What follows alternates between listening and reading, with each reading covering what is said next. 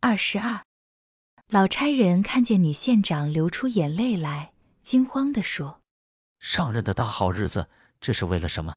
有过什么冤屈吗？这个地方，别看它方圆不到三丈，去往的好人可不少。我在这里干了快一辈子，什么事情都从我眼里经过，今后不会有那种事了。你刚才的话我也明白了。：“正是这个道理。”李佩忠说着从桌子上跳下来。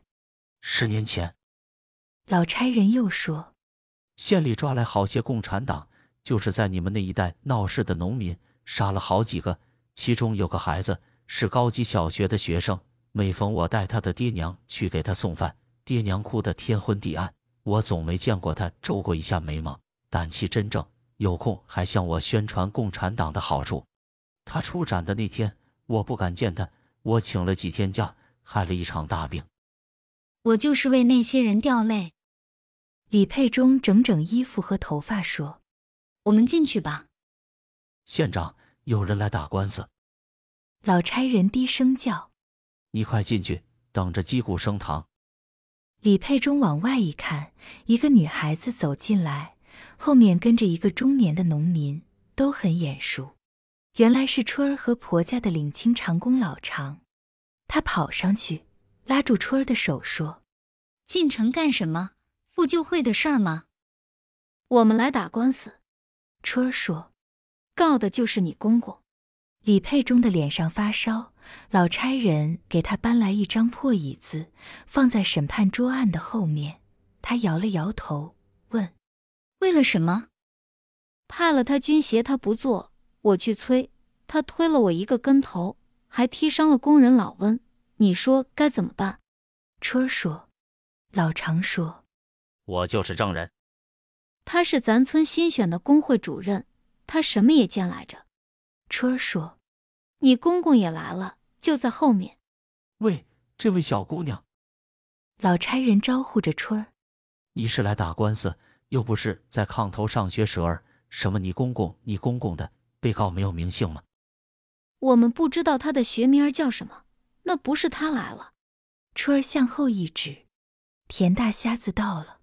他从小没有走过远道，十八里的路程，出了浑身大汗。他穿的又厚，皮袍子和大棉靴上满是尘土。他喘着气，四下里找外收发，可是一个熟人也看不见。上前一步，才看见他的儿媳和对头冤家们。他面对着正堂站住，大声说：“现在打官司还用地状纸不用？看见公公，李佩忠心里慌乱了一阵，他后退一步，坐到椅子上，掏出了笔记本，说不用状纸，两方面当场谈谈吧。两方面，哪两方面？：“田大瞎子问。原告、被告两方面。”李佩忠说谁是被告？：“田大瞎子又问。你是被告，你为什么推倒抗日干部，并且伤害工人？”李佩忠红着脸问好，你竟审问起你的公爹来了。田大瞎子，冷笑一声。这是政府，我在执行工作，李佩忠说不要拉扯私人的事情。政府：“田大瞎子说，这个地方我来过，不知道有多少次，倒也磨明了，从没见过像你们这破庙一样的政府。我们都还没见过，李佩忠像在小组会上批驳别人的意见一样。你看见上面这四个字儿吗？这是人民政权的时代。田大瞎子死顽固，从来不看新出的报纸，对这些新词一窍不通，不知道怎样回答。这时，不知谁传出去的消息，大堂上围满了人来看新鲜儿。高庆山讲完了话，也赶来站在人群里看，芒种挤到前面，两只眼睛盯着春儿，使得春儿低头不好，抬头也不好，红着脸直直的站着。可是他觉得胆壮了，他问李同志，我们这官司要落个什么结果呢？田大瞎子的脸一红一白，他觉得在大众面前丢了祖宗八代的体面，他要逞强。他说不能结案，我还没有说话了。李佩忠说准许你越，是村里派了你做军协，你到时不交吗？我没交，：“田大瞎子说，为什么派我那么多？这是合理负担，上级的指示。春儿迎上去。合理，”田大瞎子说你们都觉着合理，就是我觉着不合理。：“这是一句老实话。”李佩忠听了差点没笑出来。他瞟了高庆山一眼，看见他在那里严肃的站着，静静的听着，他又震下脸来问是你踢伤了长工老温吗？那是因为他多事，一个做活的哪能干涉当家的？：“田大瞎子说，你动手打人，他就有权干涉。做活的并不比当家的低下。李佩忠说，你推倒了春儿吗？那是因为他骂了我的客人。什么客人？哪里来的？有通行证没有？李佩忠紧跟着问。”田大瞎子沉了一下，说：“你这叫省官司吗？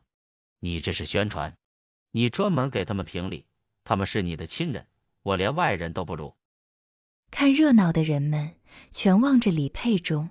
李佩忠站立起来说既然都是事实，你也承认，我就判决了：不遵守抗日法令，破坏合理负担，罚你加倍作协；推倒干部，踢伤工人，是严重的犯罪行为。你回村要在群众面前向春儿和向受伤的工人赔不是，你要负担工人一切医药费用。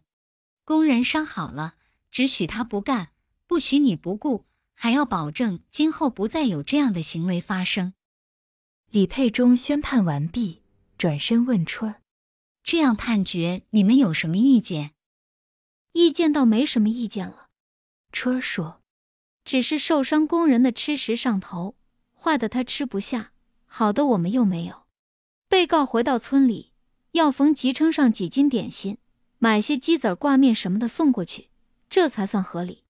我就这么点，看看俺村的工会主任还有什么意见。：“他回头看看老常。”老常赶紧摇了摇头。田大瞎子说像你说的，我还得买点干鲜果品、冰糖、白糖了。聘闺女娶媳妇，我也没有这么失败过。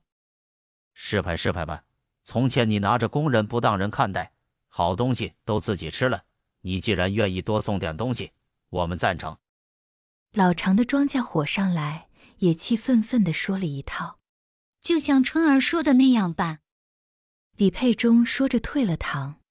人们哄哄嚷嚷地走出来，议论着这件事儿。一个年轻人和一个老年人抬起杠来。老年人说。我看这女县长有点过分，栽了你公公，你脸上也不好看呀。年轻人说你看的是歪理，当堂不让父，王子犯法还一律同罪呢。做官最要紧的是不徇私情儿。